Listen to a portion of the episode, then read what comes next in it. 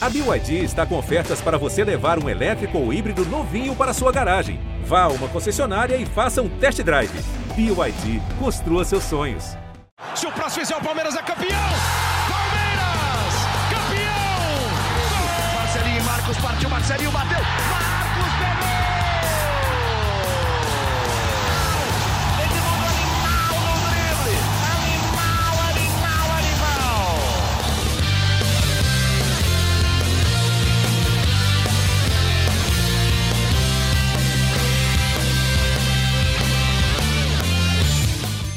Fala, torcida palmeirense. Aqui é o Henrique Totti. Começa agora a edição 128 do GE Palmeiras, o seu podcast semanal sobre o Verdão aqui no GE. E o Palmeiras segue 100% na Libertadores. O Verdão foi até a Argentina vencer o Defensa e Justiça por 2 a 1 e agora soma nove pontos na fase de grupos. E para falar dessa ótima vitória do Palmeiras, eu estou aqui com o Thiago Ferri, Bruno Diniz e agora Felipe Zito, diretamente da estrada, voltando de Santos foi, foi estudar o, o rival do Palmeiras na quinta-feira, né, né Zito?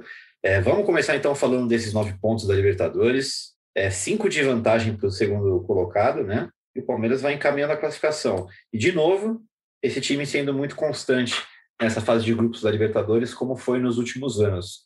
Vamos começar com o Felipe Zito, então, que está tá em trânsito, está com esse óculos escuro. Tudo, Tudo bem? Não, sempre é, acho que vale destacar que eu não estou dirigindo, tá? Não pode É verdade, falar é o verdade. celular dirigindo, estou no passageiro. É o mínimo. É, vim né? aqui, É vim aqui dar uma analisada do, do rival do Palmeiras aqui em Santos desta quinta-feira, né? Então já estou trabalhando aqui nas informações das matérias do Globo Esporte. É você é de Santos, né, Zito? Brincadeiras à parte. Não, Ou meu, minha, tem minha família família, isso, exato. Eu sou de Ah, São tá. Paulo, mas tenho família aqui. Muito bem. E esses nove pontos, Zito, é tá ficando comum para o Palmeiras fazer uma fase de grupos estável, né? Consistente. Pois é, né, cara? E, é, é, até não, não estranho, mas su- surpreende um pouco, porque a gente achava que esse grupo, é, desse ano principalmente, ia ser um grupo muito complicado, é, pela, pela qualidade do Defensa e Justiça, pelo, pelo, pelos rivais, né? o Independente Del Vale eliminando o Grêmio, estão chegando em alta. É, claro que tem essa questão do jogo de ontem do, do, do Defesa e Justiça ter um, uma série de desfalques por causa do Covid-19, mas mesmo assim foi um time que é, deu, mostrou algum padrão interessante, né? Atacou o Palmeiras Sim.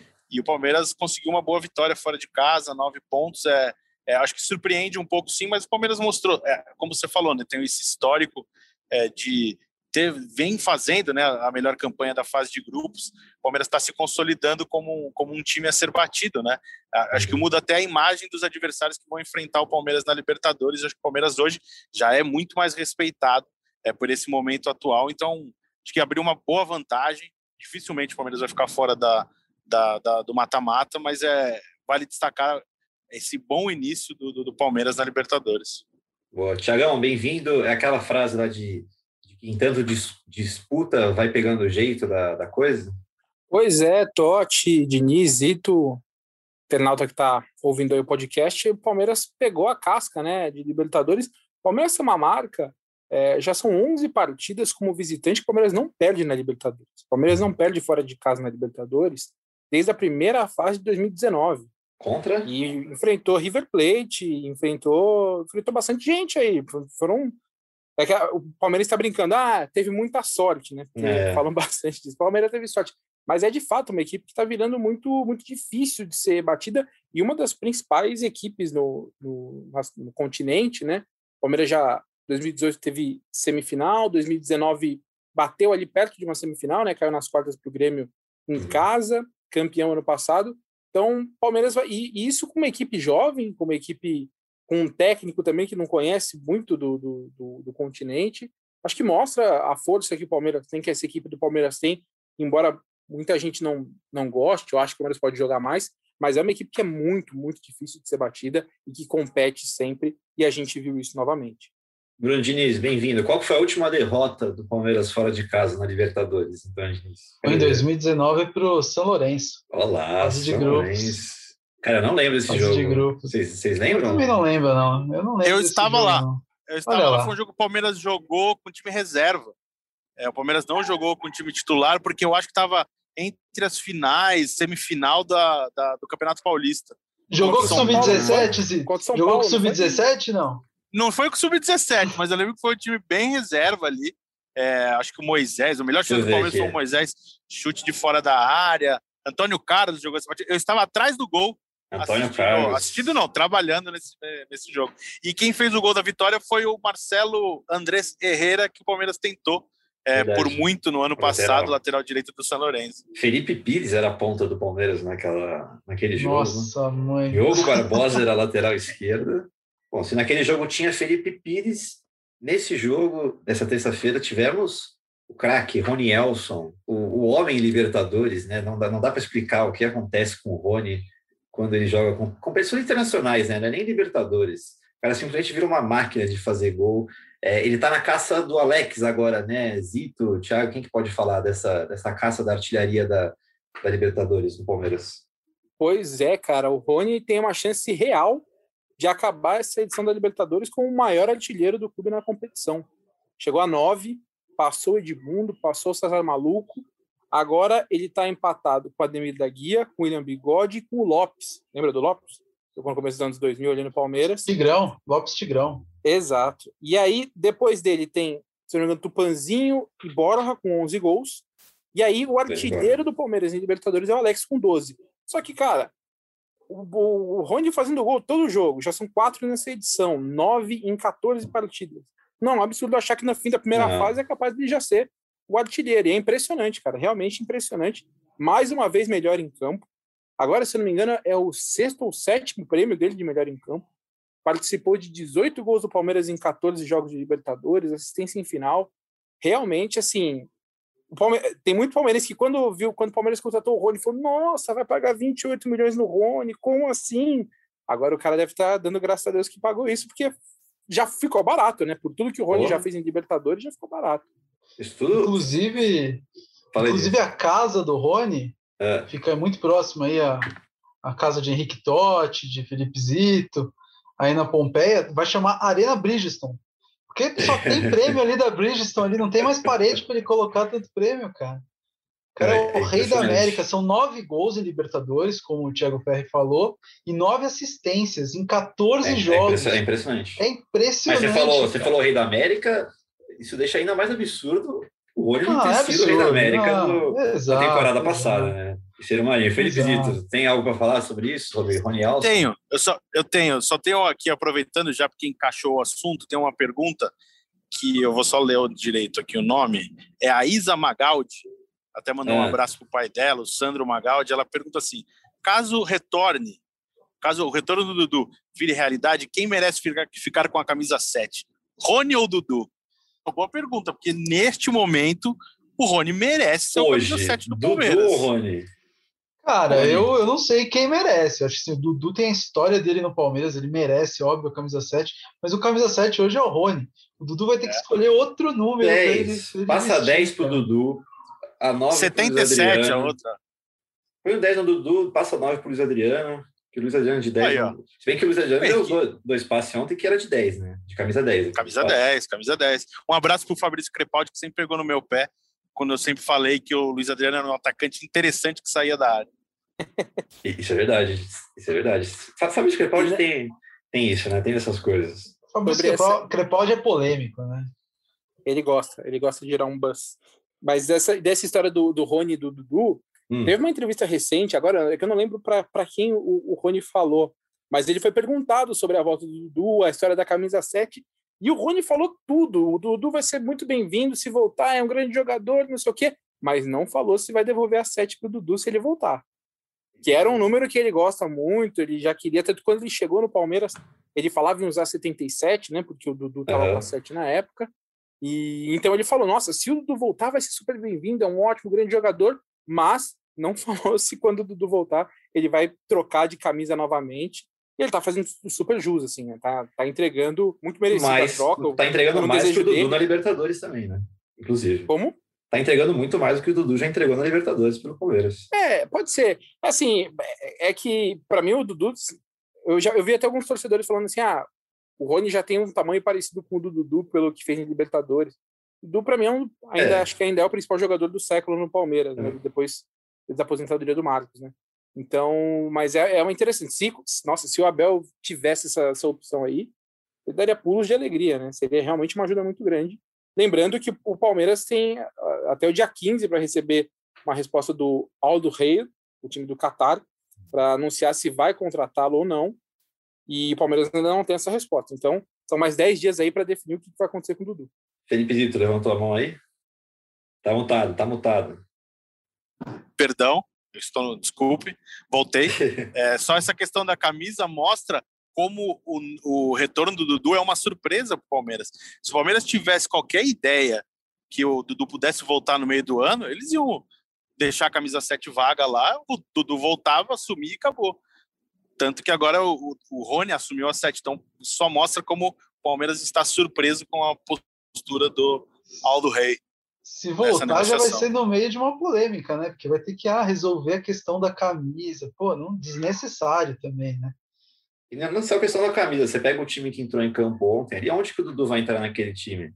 Ah, vai entrar no meio, igual ele jogava ali, não vai ter jeito. É, porque ontem foi Luan, Gustavo Gomes Renan, né? Marcos Rocha na direita, Vitórias na esquerda, Patrick de Paulo, Danilo e Veiga no meio, e Luiz Adriano e Rony na frente. É difícil, quer dizer, difícil não, né? É, é, é aquela famosa tá dorzinha de cabeça né? boa, né? Mas para encaixar um é, Dudu é aí uma... tem que mexer. Não, é, o time tá encaixadinho, né? Claro que o Abel, acho que ia dar pulo de alegria se o Dudu voltasse. Mas o time hoje está encaixado, o time é, sobreviveu à, à, despedida do Dudu, então é uma, é uma boa dor de cabeça que o treinador como o Abel pode resolver no futuro se isso for se der certo. E para finalizar, falar de Libertadores, é, sobre esse jogo ainda, algum outro destaque individual, tirando o Rony e Luiz Adriano que a gente falou aqui, ou podemos seguir? Só, podemos. só o, Patrick, estaria também o Patrick de Paula, acho que fez um, um bom jogo. É um cara que está crescendo nesse momento, né? Depois de o pessoal questionar o Patrick quando caiu na temporada passada, está uhum. entregando muito bem nesse início de 2021, temporada de 2021, né? Então acho que foi um, um outro bom destaque do Palmeiras no jogo. Então, Vitor Luiz também. Você gostou, Vitor Luiz, Diniz? Ah, cara, eu acho que ele é um cara muito regular, sabe? Eu pego muito, no, pego muito cara... no pé dele, cara. Não consigo. Ele nunca vai ser aquele cara que vai ser o craque do time, que vai, pô, vai ser, pô, jogou muito hoje. Mas ele é aquilo lá, ele é regular. Ele, ele, ele é melhor do que os últimos laterais que o Palmeiras teve aí, Diogo Barbosa, que a gente falou agora há pouco aqui. Porque ele, ele joga aquele futebol ali, é o cara aplicado é. taticamente, chega no ataque, marca, marca bem. Eu, eu gostei dele mais uma vez. Quem eu não gostei ontem foi o Danilo. O Danilo tava Danilo. meio avoado ali. Tava meio avoado no primeiro tempo ali, perdendo tem, tem, tem, tem dias e dias das, das crias da academia, né? Tem dias que uma cria ou outra tá mais avoado mesmo. É normal até, né? Pela idade deles, né? Normal, Eles... normal. Normal. Não sei, é normal se tivesse perdido, né? Outra cria? Ah, o Renan também gostei também. Sempre muito sério ali. É, a gente tá, inclusive, aproveito aqui para fazer a propaganda. Diga. Esse domingo, esse domingo no Esporte Espetacular, a gente, a gente fez uma matéria especial com o Renan. O Renan ele é de Itapevi, que é uma cidade aqui na, na região metropolitana de São Paulo. É, ele é de uma família de jogadores de futebol de várzea. Você sabia que o Renan era centroavante? Renan era centroavante na várzea. O pai dele é um, um atacante de várzea famoso na região treinou ele desde criança para ele ser o sucessor, para ele ser é. o, o, atacante da Várzea ali. E aí ele foi descoberto aos 13 anos, quando um olheiro do Água Santa pegou hum. ele, ele lá na, na Várzea e levou para o Água Santa. Esse olheiro do Água Santa tinha já é, combinado com o Palmeiras que ia levar um zagueiro lá para fazer teste. Só que o zagueiro ficou doente no dia. E aí o cara, para não ficar mal com o Palmeiras, levou o Renan. Falou, meu, você vem hum. comigo aqui que você vai fazer o teste. E aí o Renan foi fazer o teste lá no, no, no, Palmeiras e aí já ficou, e aí tá desde os 13 anos no Palmeiras, fazendo história nas categorias de base e agora é o titular da zaga do Palmeiras. Uma matéria ficou muito legal, é, recomendo todo mundo assistir domingo no Esporte Espetacular. De manhã, né? Famoso. De manhã, de manhã. Famoso de manhã no Esporte Famoso Espetacular. Se não assistir, se não quiser acordar no domingo de manhã também não tem problema nenhum, entra lá no Globo, é Globoplay depois, procura a matéria e tá tudo certo. É isso. Então, para encerrar esse assunto Libertadores, amigos, é, o Palmeiras vai pegar o Del Valle na próxima terça, depois o Defensa e Justiça e Universitário no Allianz. De nove pontos possíveis, palpitinho, quantos o Palmeiras vai fazer? É, Bruno Diniz, que estava falando comigo. Palmeiras vai fazer mais sete pontos. Sete pontos. Thiago Ferri. Vou chutar baixo, vou fazer falar cinco pontos. Cinco pontos. E, e Felipe Zito. Eu vou de nove pontos. Eu vou ser ousado. Olha. O Palmeiras vai encerrar essa fase de grupos com 100% de aproveitamento.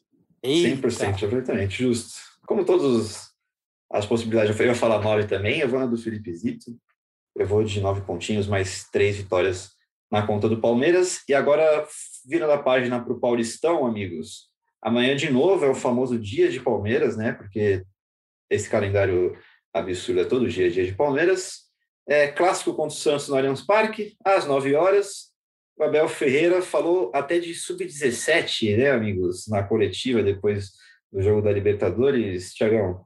Pois é. Se tem uma coisa que irrita o, o Abel, acho que mais do que o trânsito em São Paulo, qualquer coisa, é o calendário. Você falar do calendário brasileiro, do, de tudo que. Ele tá engasgado. Assim, o derby, principalmente o derby, deixou ele, o Palmeiras, ele especificamente, muito engasgado, né?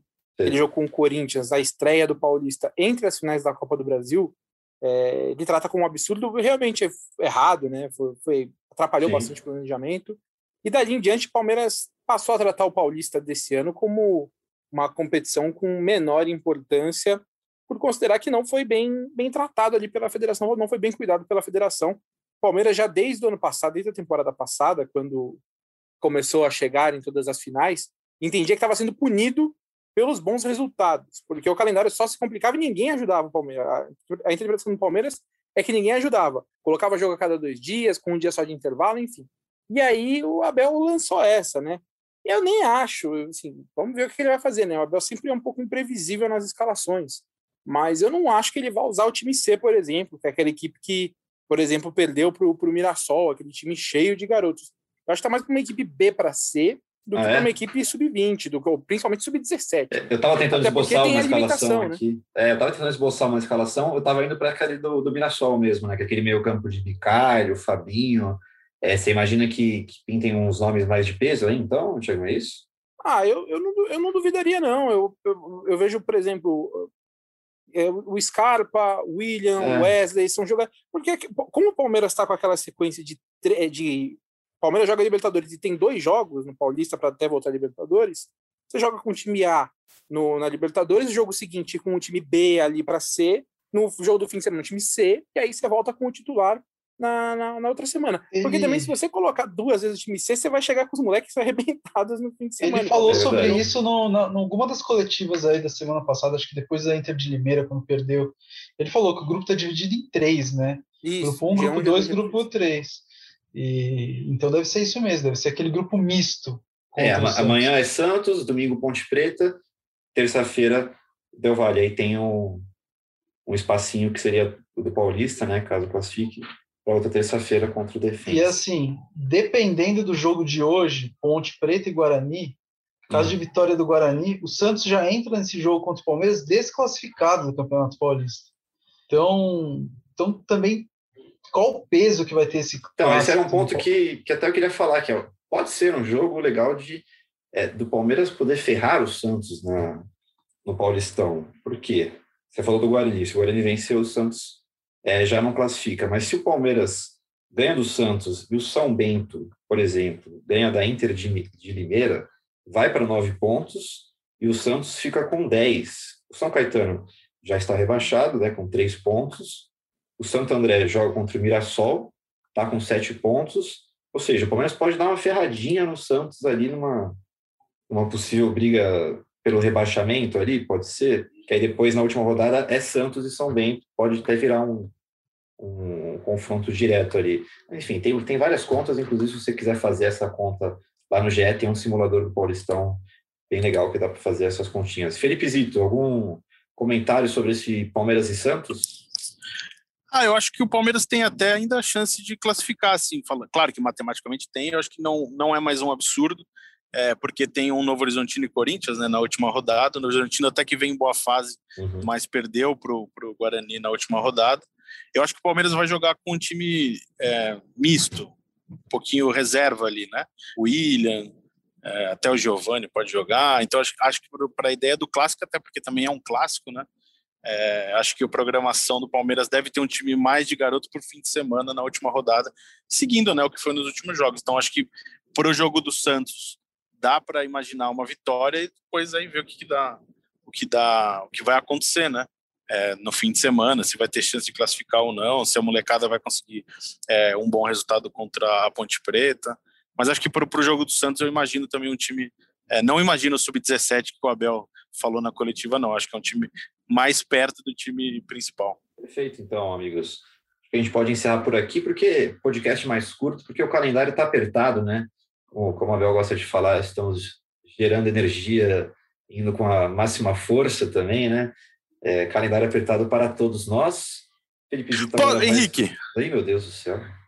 Posso fazer uma pergunta que me mandaram só, aqui? Só não precisa gritar, mas pode. Desculpa, desculpa, que eu estou no trânsito. É, só vou o, o, o Tiagão até conhece também, é o Henrique Assali, palmeirense, é, também trabalha no, no, no, no jornalismo. Ele é, mandou uma pergunta para mim. Ele falou assim: se não acha que para esse time ficar redondo, falta saber administrar vantagem.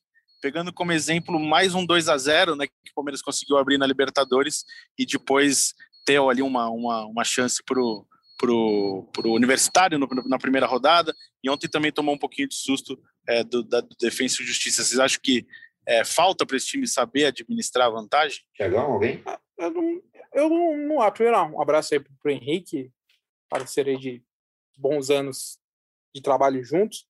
Eu não acho, cara, porque o Palmeiras ontem tomou até o 2 a 1 numa jogada totalmente evitável, uma bola parada ali. Mas eu não vejo o Palmeiras correr um grande risco. De fato, se retraiu mais do que talvez o necessário, né? Mas acabou que jogou muito recuado no fim. Mas não é que você fala, putz, foi um sufoco. O defensa ali não conseguiu empate por um milagre, não, não teve nenhuma grande chance, uma chance muito clara. O Everton teve uma defesa numa cabeçada ali que ele pegou no meio do gol. Então, na verdade, eu acho que o Palmeiras tem um, um, um equilíbrio assim nesses jogos. É óbvio que tem suas escapadas, né? A Recopa mesmo foi, foi um caso desse mas acho que na Libertadores especificamente o Palmeiras já demonstrou uma força mental grande, né? Até porque também depois do que você passa pelo que passou contra o River Plate ali, que qualquer é, jogo você tem exato. um controle mental, aquele jogo nada deu certo, né? Enfim. Mas eu acho que o Palmeiras ele tem evoluído nessa questão. Acho que é uma equipe que mentalmente ela, é, ela é forte. Acho que não, se não fosse assim, não teria essa sequência invicta como visitante como tem atualmente. Concordo com o Thiago. Só, um, só uma coisa que eu lembrei agora aqui. E ontem o Palmeiras teve mais um expulso no banco de reserva, né? Rogerão, é. preparador de goleiros, foi expulso. Ânimos à flor da pele, né? E teve briga depois do fim do jogo. News, teve briga news. depois do fim do jogo também. O pessoal tem que dar uma segurada aí. É que virou clássico esse aí, né? A comissão do, do Defesa e Justiça chatinha também, gosta de falar na beira do campo. Virou clássico esse jogo. Zito, você, você concorda com o Thiagão nessa pergunta do amigo de vocês? Concordo, concordo. É, sem, de acordo com o que o Thiagão falou. É, não, não vejo assim como um problema para esse time, não. É, acho que foi mais circunstância de jogo ali. Claro que o, o, do Peru foi um vacilo, mas muito motivado pela expulsão, né? Era um jogo muito controlado, que a expulsão bagunçou geral. E ontem também, falando do jogo de terça-feira, acho que estava um jogo tranquilo. Até esperava menos do Defesa e Justiça com os desfalques, mas não, não lembro. Assim, eles jogaram muita bola na área, é, cruzamento, mas chance, chance clara de gol, não, não me recordo. Tanto que o gol sai numa, numa bobeada ali do Palmeiras, né? De, de cobrança de falta, ninguém acompanhou o jogador ali que desviou. Então, não, controlado, não vi muitos problemas, não. Então é isso. Alguma pergunta mais, Felipe Zito, ou ficamos na. Não, por hoje é só. Por hoje é só, segunda-feira voltamos. Por hoje é só, então. Então é isso, amigos. Vamos lá. É, calendário curto, então a gente vai encerrando por aqui também o podcast. A gente volta na próxima semana, ou até mesmo nessa sexta-feira, depois do jogo contra o Santos. Aí vai dependendo da nossa escala e, dos, e da escala do Palmeiras também. É, obrigado para o Henrique e para a Isabela que mandaram perguntas. Valeu, Zito, Tiagão, Diniz. Obrigado pela audiência de sempre. Até a próxima. E o Tiagão vai chamar o Zapata hoje, porque ele não chamou o Zapata comigo aqui ainda. Você já chamou o Zapata em algum momento nesse podcast? Não. Cara, acho que não. Teve Olha um que, eu fui convidado na, na, pandemia, né? Mas acho que não, não chamei, não. Que honra, hein? Falha grave. É seu, pode chamar o Zapata. Então vamos lá. Então, Obrigado, pessoal, e partiu Zapata. Partiu Zapata, sai que é sua, Marcos! Bateu pra fora!